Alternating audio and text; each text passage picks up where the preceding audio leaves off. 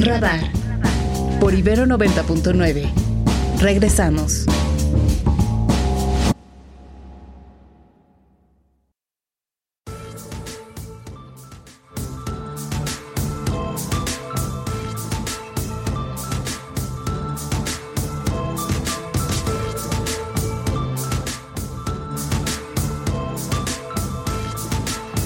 Ocho con 14 minutos, 8 con 14 y hasta aquí Ernesto Osorio en esta mañana. Querido Ernesto, ¿cómo estás?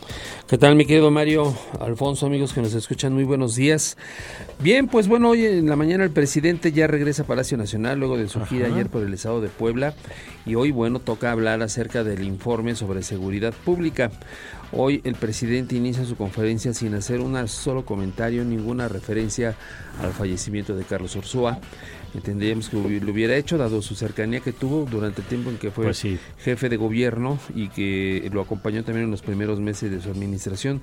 Todavía no concluye el informe, posiblemente lo haga más adelante, pero bueno, es importante señalarlo en ese momento porque el presidente inicia hablando acerca nuevamente de cómo es que se dejó perder la Policía Federal, que Genaro García Luna fue un artífice de la corrupción que representó al periodo neoliberal y con el cual dice la cuarta transformación está decidida a que no regrese.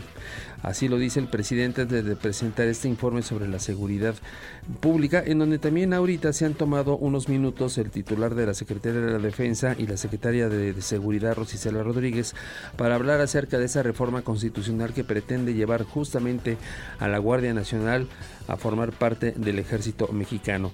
Algunas de las consideraciones que ha señalado el titular de la defensa es que todos los elementos serán capacitados en tareas propias de la seguridad pública. No solamente tendrán la, la capacitación militar, sino también orientada justamente al combatir la inseguridad que se vive en el país. Se van a mantener todas las prestaciones de los integrantes de la Guardia Nacional que tienen actualmente con el ejército y por parte de la Secretaria de Seguridad, eh, Rosicela Rodríguez, señala también que habrá un seguimiento acerca de todas las tareas y estrategias que lleven a cabo los elementos de la Guardia Nacional. Esto es lo que está pasando en ese momento ahí en Palacio Nacional, toda la información que se da a conocer también por parte de la Secretaria de Seguridad es que nuevamente, dice ella, por quinto año consecutivo, eh, la inseguridad a nivel nacional y con números muy generales, dice se ha reducido en 33% la incidencia delictiva en todo lo que es el territorio nacional, particularmente lo que tiene que ver con homicidio doloso, dice que el promedio de la reducción a lo largo de estos cinco años es de un 20% menos homicidios en comparación con lo que se cometían en gobiernos anteriores. No habla acerca de cifras propias de esta administración que son en números cerrados, mucho más elevadas que, tu- lo que- que las que tuvieron gobiernos anteriores. Únicamente ya habla de la incidencia, que es de un 20% menos de lo que sucedía en gobiernos anteriores. Y esto es parte de lo que va de la conferencia matutina allá en Palacio Nacional. Muy bien, pues gracias Ernesto. Muy buenos días. Buenos días. Vamos a ver qué, qué más pasa y si termina refiriéndose, entre otras cosas, al tema de eh, la muerte de Carlos Ursúa y sobre todo a la vida de Carlos Ursúa. Eh, y me llama la atención, por cierto, que la conferencia de hoy pues, tiene un título abiertamente eh, pues con un sesgo partidista porque ya ve que tiene título todas las mañanas la mañanera y entonces el de hoy es evitar cualquier retroceso antipopular en el futuro depende de la revolución de las conciencias y qué, qué es un retroceso antipopular en el futuro pues pues que, que no salgan los resultados como el presidente supongo que él quiere pero bueno vámonos contigo Alfonso que nos tienes más noticias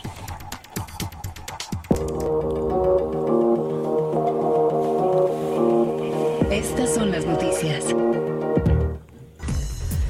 Les contamos también que en este espacio la catedrática e investigadora Catalina Pérez ofreció su opinión sobre el papel del ejército durante el actual sexenio, sobre todo en la antesala del fin del mandato del presidente López Obrador. Esto fue parte de lo que nos dijo. Ah, bueno, así es que lo, lo escuchamos un poquito más adelante, tenemos más noticias. Así es, el, el pasado eh, año, el del 2023, hubo 51 epidemias importantes de sarampión en comparación con 32 en el año 2022, así que la Organización Mundial de la Salud alertó este martes sobre la rápida propagación del sarampión en el mundo, con más de 306 mil casos declarados al año pasado, un aumento del 79% en un año y también pidió intensificar la vacunación de acuerdo con la agencia AFP. Por otro lado, el momento de la verdad para Julian Assange, eh, un tribunal británico decide esta semana si es extraditado a Estados Unidos. Dos magistrados decidirán a lo largo de dos días de visita pública si el cofundador de Wikileaks es puesto en manos de Washington, donde se le acusa de 18 infracciones contra la ley de espionaje. Hoy empieza la vista final de Julian Assange para su extradición a los Estados Unidos, donde está acusado de espionaje y piratería. La justicia británica ya la ha autorizado y el gobierno la ha firmado. Por tanto, esta es una apelación y la última oportunidad para Assange. Estela Assange, que lidera la defensa de su marido y es la madre de sus dos niños nacidos durante su encierro en la Embajada de Ecuador en Londres, ha explicado a RFI que no es muy optimista. Hay evidencias de que los Estados Unidos han intentado atentar contra Julian y la Corte británica se ha tapado los ojos y no ha tenido en cuenta estos informes. Si el Supremo acepta, entonces permitirán una vista completa de su extradición. Si no, será extraditado y la defensa pedirá una orden 39 al Tribunal de Estrasburgo para pararla y esperar que actúe. Uno de los principales argumentos de la defensa es que Assange y Wikileaks denunciaron crímenes de guerra de los Estados Unidos. Estela Assange cree que la única solución es política. La única opción para que Julian sea puesto en libertad es que haya una solución política, una decisión de Washington para retirar la causa, un acuerdo entre los gobiernos australianos y el estadounidense. Um, y explica el drama humano que sufren como familia. No le hemos dicho a los niños que quizás no vean a su padre otra vez. La vista durará dos días y los jueces podrían decidir mañana mismo o tomarse más tiempo. Desde Londres, Daniel Postico para Radio Francia Internacional. El mundo a través del deporte. Crack 90.9. Y ahora sí llegó el momento de irnos largos y tendidos con todo lo que ocurre en el mundo deportivo con el crack de Ibero 90.9, Omar García. Omar, ¿qué tal? Te saludo nuevamente. ¿Cómo estás, querido Alfonso? Qué gusto saludarte de nueva, de nueva cuenta. Y pues vámonos largos y tendidos. Por una parte, la delegación mexicana que representó nuestro país en el Campeonato Mundial de Tenis de Mesa allá en Busan, pues cerró con eh, derrota ante Eslovaquia, que era la última oportunidad para poderse meter a la siguiente etapa de la eh, competencia. Con esto finaliza en el cuarto lugar del grupo 3 con una victoria y tres eh, descalabros. También el día de hoy tendremos representación femenil mexicana con el arranque de la Copa Oro femenina. El día de hoy arranca este torneo que terminará hasta el próximo 10 de marzo a las seis y media de la tarde, tiempo del centro de México. El tricolor se estará enfrentando a su similar de Argentina, mientras que Estados Unidos también en esta fecha inaugural se enfrentará a la República Dominicana. Por otro lado, resultados de la NBA que eh, pues ya está reacomodándose después de este paro de media eh, de media temporada y que eh, pues un poquito para dar el panorama de lo que se nos viene a partir de este próximo de este próximo jueves con las aspiraciones de los equipos rumbo a la postemporada. Eh, destacar que en la conferencia del Este los Celtics están con la ventaja por seis partidos de ventaja sobre los Cavaliers de Cleveland, eh, ocho partidos y medio sobre los Bucks de Milwaukee y cuatro sobre los Knicks que ahorita tienen esta eh, clasificación directa, mientras que en el oeste los Timberwolves de Minnesota tienen juego y medio encima del Thunder de Oklahoma, dos por encima de los Clippers y tres por encima de los campeones Nuggets eh, de Denver. También tenemos hoy otra vez los partidos de ida de los octavos de final en la UEFA Champions League, el PSV Eindhoven de Irving, el Chucky Lozano se enfrentará al Borussia Dortmund, también el Inter de Milán hará lo propio frente al Atlético de Madrid. Mañana estaremos platicando de los resultados y por supuesto lo que se nos viene también el día de mañana. Y pues una noticia triste con la que amanecimos, Andreas Breme, este futbolista alemán que marcara el penal con el que la Mannschaft consiguiera su segunda, su tercera Copa del Mundo en Italia 1990, falleció a los 63 años, solo se ha dado a conocer eh, su fallecimiento de este exfutbolista de 63 años y bueno, pues una noticia triste y sin lugar a dudas este fin de semana en la Bundesliga pues habrá muchos homenajes para este campeón del mundo. Sin duda. Gracias, querido Omar. Seguro, querido Mario, ya nos escuchamos el día de mañana. Ya saben que me pueden encontrar en arroba Omar RGC. Les mando un fuerte abrazo. Gracias, abrazo de vuelta para nuestro querido Omar García.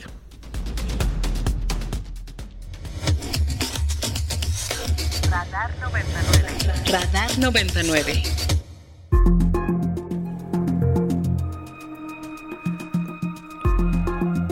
Bueno, y vámonos con Aarón Ibarra. Él es corresponsal de, de, Proceso allá en Sinaloa. Aarón, ¿qué tal? Muy buen día. Buenos días, Mario. Buenos días, por supuesto, a tu auditorio. Gracias, Aarón, por tomarnos esta llamada. Y cuéntanos, pues, qué es lo, lo que está pasando allá con el campo eh, en ese estado, que hay que decir que además es importantísimo, no solamente en términos económicos para la entidad, sino en términos del país. Sí, en Sinaloa se produce por lo menos el 70% del maíz blanco que se consume en nuestra república, Mario, y por eso es preocupante la situación que pasan los productores locales, eh, eh, en lo que describen algunos como la tormenta perfecta. ¿Por qué lo decimos así?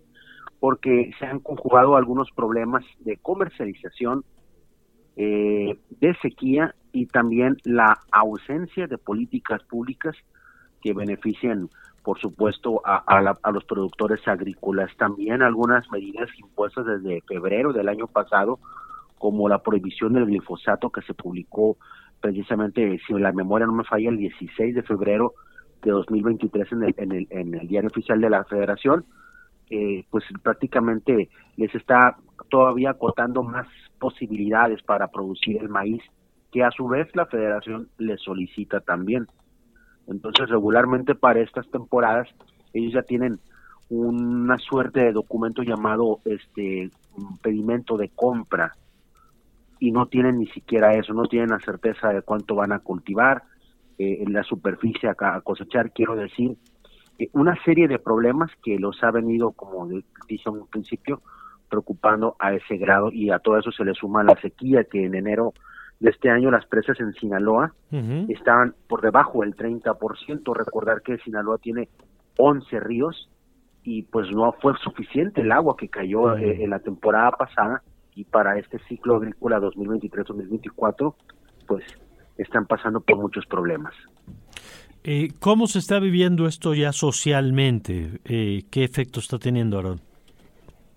Mm, pues eh, nada más en julio del año pasado eh, tomaron el aeropuerto internacional de Culiacán por más de 42 horas precisamente en demandas para para tener un precio de garantía justo este ellos pedían más de 7 mil pesos por tonelada finalmente les dieron 6.965 pesos por tonelada y a muchos no les han pagado y también las condiciones en que les están pagando presuntamente el pago sería directa directo a productores que tuvieran una superficie cultivada menor de 15, de, 15 hectáreas.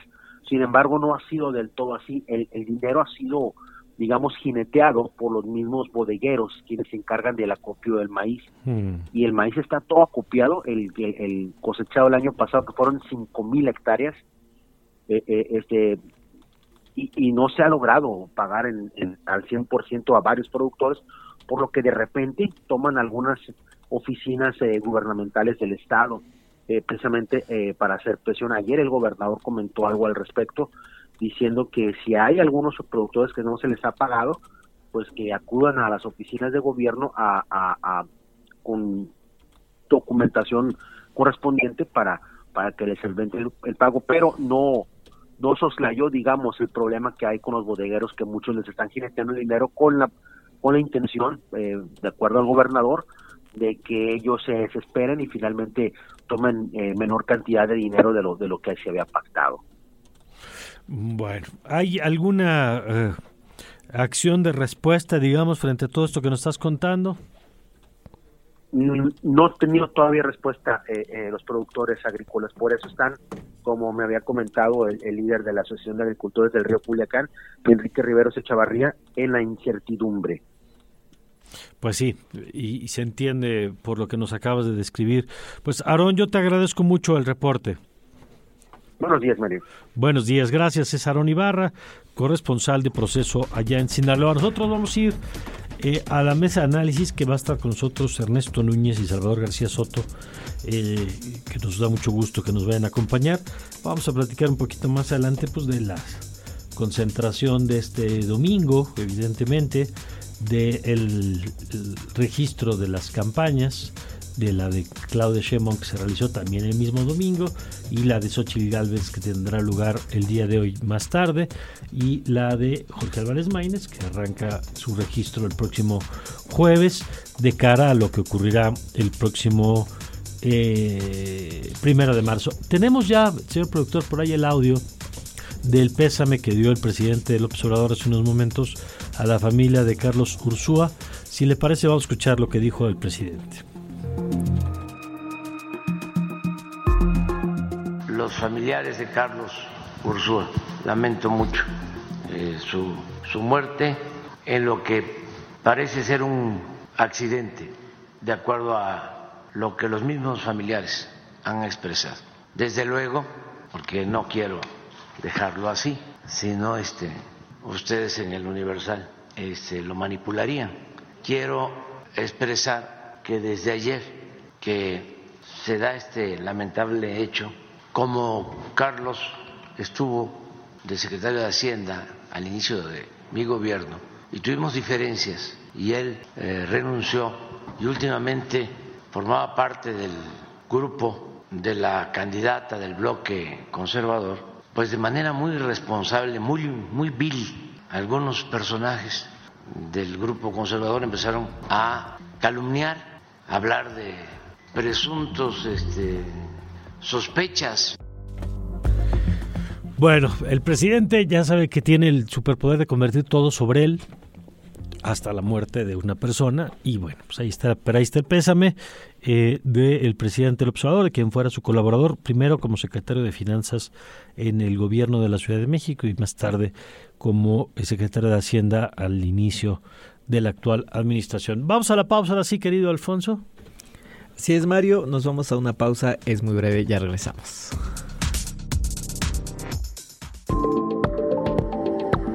Radar de alto alcance. Por Ibero 90.9. Mesa Política. Política. Tracking Nacional. A nuestra mesa con Ernesto Núñez. Ernesto, ¿cómo estás? Buen día. Hola Mario, buen día. Buen día y hoy nos acompaña Salvador García Soto, a quien me da mucho gusto saludar. Salvador, ¿cómo estás? Mario, qué gusto saludarte. Muy buenos días. Buenos días también, Ernesto. Igualmente, qué gusto tenerte por acá, Salvador.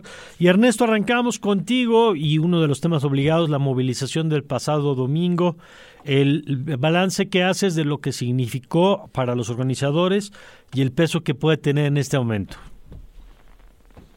Bueno, pues a ver, lo primero que te diría, Mario, es que eh, creo que la creo que la convocatoria que se logró en esta marcha rebasó las expectativas, creo que de todo mundo, incluidos los escépticos como yo, yo, la verdad no pensé que fueran a tener convocatoria.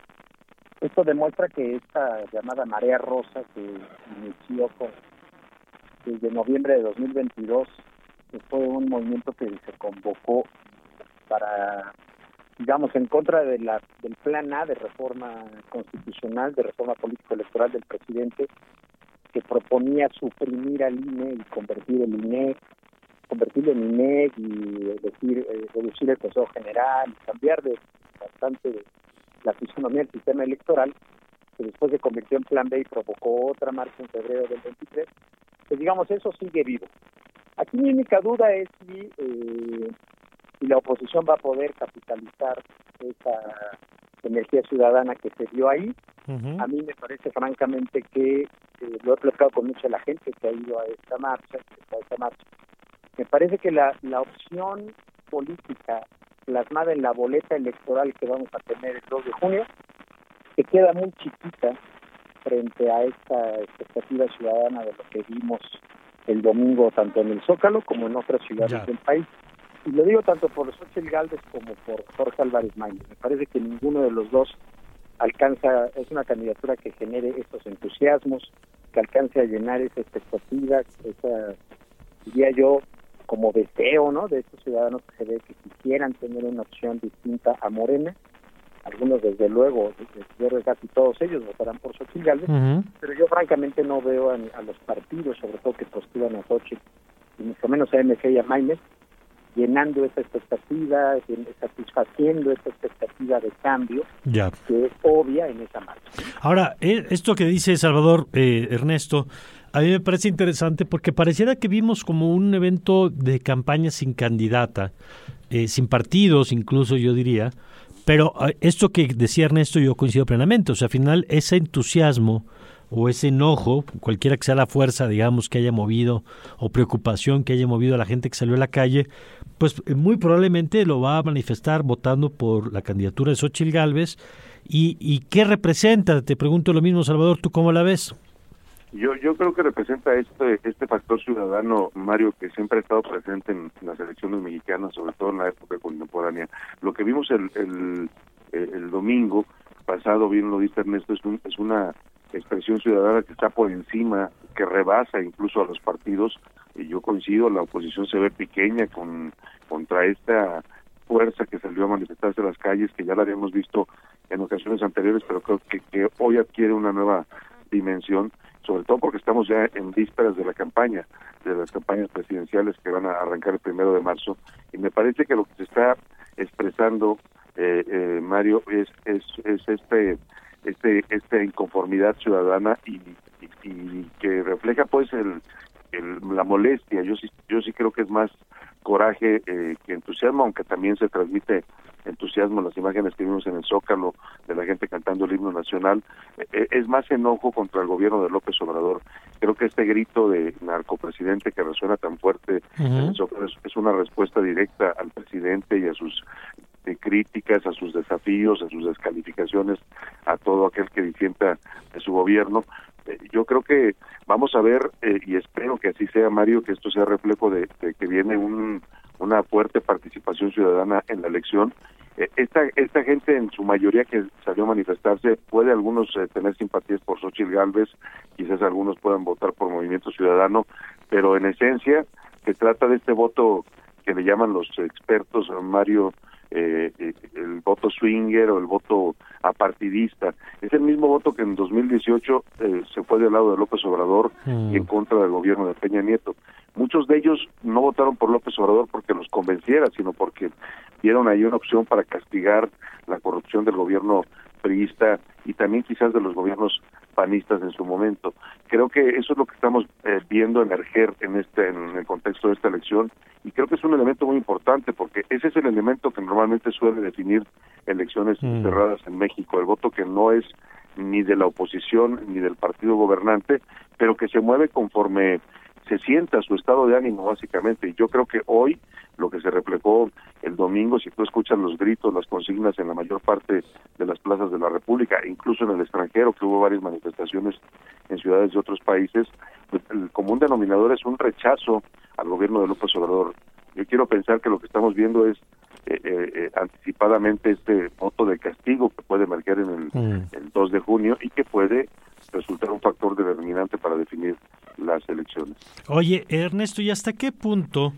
Eh, a ver, yo sí creo que la marcha, me, gusta tu definición en el sentido de que esto es más grande que los partidos, yo coincido plenamente, por eso destaco que es un evento sin candidatos ni partidos, aunque pudiera haber simpatizantes evidentemente de, de algunos ahí, pero creo que se inscribe en esta lógica de recolocar el foco de atención sobre otros temas, sobre la violencia, sobre los riesgos para la democracia, como planteó Lorenzo Córdoba, pero también veo a un presidente tratando de capitalizarlo, de hacerse la víctima, incluso lo vimos hace ratito con el, hasta en el pésame de Carlos Ursúa, de descalificar a este grupo como hipócritas, que además en la línea de Claudia Sheinbaum también eh, que ha replicado. Eh, ¿Ves esta némesis, digamos, le suma al presidente, la logra capitalizar o le está generando un problema, digamos, en términos de, de mantener el foco sobre sus temas? Pues mira, yo veo un poco, un poco de dos cosas. Eh, por un lado, creo que efectivamente la marcha le ayuda al presidente a visibilizar esa némesis, ¿no? Aquí hemos hablado muchas veces, querido Mario, sobre cómo todo poder necesita un contrapoder para validar narrativas, ¿no? Y versión de la historia. Y creo que en ese sentido la marcha del presidente le ayuda para decir, miren, ahí están, son 700 mil o son 90 mil según el gobierno de Martí Batres, pero ahí están, ¿no? Y son esos y entonces los descalifica, los llena de adjetivos y demás. En ese sentido, creo que al presidente le sirve para decir, pues ahí está mi oposición y además, miren, resulta que mi oposición es ni, siquiera está bien organizada en el sistema partidista, en el sistema electoral, en el sistema de partidos. En cambio, nuestro movimiento tiene una coalición muy clara de la, de la que nadie se sale, en fin, ¿no? O sea, con todos los problemas además que sigue enfrentando la coalición que postula sociedad. Pero yo también vi nerviosismo en el régimen, es decir, la misma reacción de Claudia Sheinbaum, el simple hecho de que Claudia Sheinbaum ya convocara la marcha haya dicho, pues yo me voy al INE, me llevo a 3.000 ahí sí acarreados, lleno la explanada del INE, hago un acta, un statement, justo una hora después de que hable Lorenzo Córdoba, y entonces convierto a Córdoba en mi interlocutor y no a Xochitl Galvez. Mm. La, la reacción, la primera reacción del presidente pareció con declaraciones muy lamentables descalificando a los que fueron a marchar. Eh, la reacción de los voceros oficiales y oficiosos de la 4P, nuestros youtubers, influencers, queriendo, nosotros ahí en el sabueso de alguna manera señalamos cómo se esforzaron, como un gran, hubo un gran afán por generar noticias falsas, manipular imágenes para decir que eran unos cuantos, para decir que había habido acarreos. Es decir, esto, este tipo de reportajes donde vais a entrevistas a señoras copetudas de las Romas para mostrar lo tontas y los, lo fifís que son, ese afán de descalificar me parece que refleja un nerviosismo, me refleja que sí, sí tomaron nota en la 4P, en el régimen, en el oficialismo, como le queramos llamar ese entramado, de que hay un movimiento ciudadano ahí, y no me refiero a MC, sino que realmente hay una ciudadanía latente, que como bien dice El Salvador, es ese voto que no es militante, que no es partidista, pero que cuando sale y se expresa en la urna, sí tiene capacidad de mover una elección. Entonces, creo que eso sí puso nervioso al régimen. Yo creo que sí, sí les, sí les caló, la verdad, mi querido Mario. Y, coincido plenamente con Salvador en que ese, ese voto, y realmente ciudadano, puede ser muy importante eh, mm. en el momento de la elección. De acuerdo. Salvador, tu lectura de esta, sobre todo la descalificación del presidente y sobre todo la descalificación de Claudia Sheinbaum, eh, ¿tú cómo lo ves y coincides con este análisis de Ernesto también? creo que es un error, creo que, que, es un reflejo de la soberbia que hoy se puede palpar a flor de piel en, en, en Morena, en los candidatos, en la candidata, en el propio presidente. Coincido con Ernesto que detrás de esa soberbia, de estas descalificaciones a priori que hizo Claudia Sheinbaum, eh, eh, es tan un error, Mario, que el domingo que está dando su discurso de inscripción eh, como candidato formal ante el INE, ella misma opaca su, su, su mensaje sus famosos 15 puntos, que en realidad cuando uno lo revisa no trae nada nuevo más allá de los, eh, digamos, postulados ya del López Obradorismo, eh, pero ella misma opaca su mensaje con esta descalificación de los manifestantes llamándolos falsos e hipócritas. E, era previsible que reaccionaran así. Yo, yo siento que hoy en la clase gobernante de Morena eh, tiene demasiada soberbia, Mario. Se creen que ya ganaron la elección, se creen que casi es un trámite para ellos, que van a arrasar en la mayoría de los estados, que se van a llevar la presidencia con 15 o 20 puntos de ventaja. Y creo que esa soberbia es lo que los puede terminar finalmente eh, afectando. El presidente sí reacciona de esta manera porque es la única forma que entiende, es un presidente pendenciero que siempre va a descalificar, pero creo que en el fondo, lo dice bien Ernesto, sí hay nerviosismo ya porque la ventaja empieza a cerrarse y este tipo de expresiones, insisto, eh, a ver, cuando cuando cuando esta ciudadanía que, que, mencionamos se ha decidido a salir a votar, lo ha hecho históricamente en el año 2000, lo hizo también con López Obrador y da estos márgenes amplísimos eh, de ventaja, bueno, con Fox muy menos 8%, pero para ganarle al PRI, un partido que tenía 75 años gobernando con una diferencia abismal, eh, con eh, Manuel López Obrador fue incluso mayor, porque todo este voto se volcó a favor de él. Todos esos, muchos de los que eh, salieron a protestar el domingo, votaron por López Obrador, fueron votantes en el 2018 de él. Eso es lo que no está dimensionando el presidente, que sí, su estructura política se ha vuelto muy poderosa, tiene una maquinaria ya casi similar a la del partido de Estado que fue el PRI, Eh, pero ese tipo de maquinarias eh, suelen palidecer cuando le pones enfrente a esta ola ciudadana, que es lo que vimos expresarse el domingo. Creo que no lo están dimensionando bien, eh, por lo menos no en el discurso hacia afuera, que pudo haber sido un poco menos agresivo, eh, pero hacia adentro creo que sí deben tener en este momento ya eh, señales eh, preocupantes. Eh, se nota mucho, Mario, ¿saben en qué? En que el presidente está todos los días haciendo campaña, no deja de hacer campaña, y eso me parece que es un reflejo de que él no está viendo a, a su candidata pues eh, consolidarse o, o, o ir ya directo a la victoria. Si no, ¿qué necesidad tendría el presidente de estar todos los días arengando desde Palacio Nacional, sacando reformas, iniciativas, temas constantes para tratar de estar llamando la atención? Creo que sí, creo que sí eh, lo están eh, enfocando mal, pero creo que sí es un tema que traen registrado dentro como un, un riesgo real para la elección. Bueno, pues ahí está. Salvador, muchas gracias. Al contrario, Mario, un gusto. Gracias, te seguimos escuchando, leyendo, como siempre. Muchas gracias. Gracias, Salvador García Soto. Ernesto, muchas gracias. Muchísimas gracias, este Mario, un gran saludo a Salvador, que con él. Muchas gracias, un gusto tenerte por acá como todos los martes. Ernesto Núñez, su director de Animal Político, Salvador García Soto, columnista periodista. Y nada más me faltó decir que usted puede leer a Salvador García Soto en el Universal y lo puede escuchar a la una en el Heraldo Radio. Y nos vamos ahora sí, bueno, saludos a Alejandro Esteves, saludos a Rodrigo Vargas, a Héctor Villarreal, a quien le mando también un fuerte abrazo. Y vamos ahora con Ernesto, porque el presidente, pues haciendo lo que prometía desde el título de la mañanera, eh, me llama la atención porque al principio de la mañana siempre aparece una leyenda que entre otras cosas, déjeme le leo textualmente lo que dice, esto que le obligó a poner el INE, termina diciendo eh, que todos los funcionarios públicos tienen la obligación de aplicar con imparcialidad los recursos públicos bajo su responsabilidad, sin influir en la equidad de la competencia entre los partidos políticos. Esto dice el INE. Y luego ya el presidente, ¿qué dijo esta mañana, querido Alfonso? Pues lo, que dice, Ernesto. lo que dice el presidente, mi querido Mario, es que nuevamente se lanza en contra de los participantes de la marcha, pero no solamente los participantes y los critica, les vuelve a decir hipócritas y que son los personajes que en el pasado se callaron y que ahora salen a defender a la democracia, dice el presidente, sino que exhibe a la gente que participó y saca videos de personas que entrevistaron en la calle y que pues muchas veces se confunden, no saben a lo que van y en este caso, bueno, exhibe una mujer que en la marcha dice que están en contra del gobierno del presidente López Obrador porque lo que quiere es acabar con la iniciativa privada, que él va a acabar con todas las empresas en el país, que lo va a prohibir y que quiere reformar el artículo 139 de la Constitución cuando pues todos sabemos que no existe un artículo 139.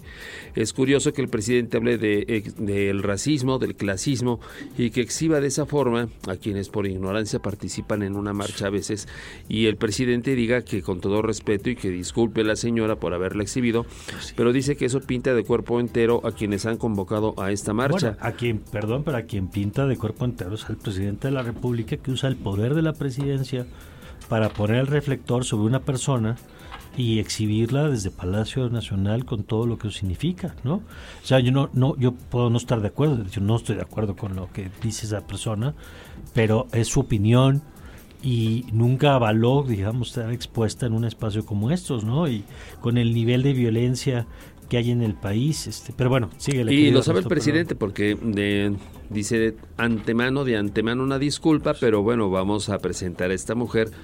Ya sabe perfectamente que es algo que no podría eh, justificar que se difunda en la conferencia matutina. También le han cuestionado al presidente acerca de un incremento en las solicitudes de refugio que hay en Canadá y el hecho de que eh, se ha expresado por parte de las autoridades diplomáticas allá en Canadá que están regresando o que están pensando en regresar con la visa, ya que dice muchos de los que están solicitando refugio son personas que no tienen antecedentes y que pues despierta la sospecha en las autoridades de Canadá que puedan ser representantes del crimen organizado. De ahí que el tema tema, dice el presidente, se haya abordado en la última reunión que, reunión que tuvo en San Francisco con el primer ministro del Canadá y que dice que tienen el tema en la mesa, que lo están dialogando, pero que no hay hasta el momento ninguna eh, cuestión ya hecha en cuanto a este posible retorno de la visa para quienes intenten viajar a Canadá o busquen refugio en ese país. Y eso es parte de lo que sigue de la conferencia matutina allá en Palacio Nacional. Bueno, pues ahí está el tema. Hoy y hoy una agenda movida, Ernesto, porque al rato el registro de Xochitl Galvez. Así es. ¿no? Que vamos a ver cómo, qué pasa, qué dice eh, después del registro el pasado domingo de Claudia Sheinbaum, ¿no? Particularmente el mensaje que tenga que emitir y también qué es lo que digan respecto a lo que pues hoy también el presidente dijo acerca de la muerte de Carlos Ursúa, que hay que recordar era ya colaborador de Xochitl Galvez, entonces seguramente hoy también habrá algún comentario al respecto. Seguramente así será. Gracias, querido Ernesto. Muy buenos días. Buenos días, pues nosotros nos vamos eh, nos vamos, Alfonso. Nos vamos, querido Mario. Saludamos a Erika Fonseca que nos escribió a través de ex y también a Ricardo Ortiz Esquivel que nos están escuchando. Muchos saludos, gracias por su compañía y gracias a todo el equipo. Y a Paulina Díaz Cortés también, a Erika, qué gusto que se haya comunicado con nosotros. Gracias, Alfonso. Gracias, Carmen. Gracias, eh, José María. Gracias, a Emilio. Gracias a Isra a quien ya le urge una chamarrita porque ya le dio frío aquí en la cabina, pero ya nos vamos, querido señor productor. Ya nos vamos, pero se queda usted en muy buenas manos con el vórtice. Le esperamos mañana, mañana miércoles desde las 7 de la mañana. Yo soy Mario Campos y le deseo como siempre que tenga usted un magnífico, pero un magnífico día.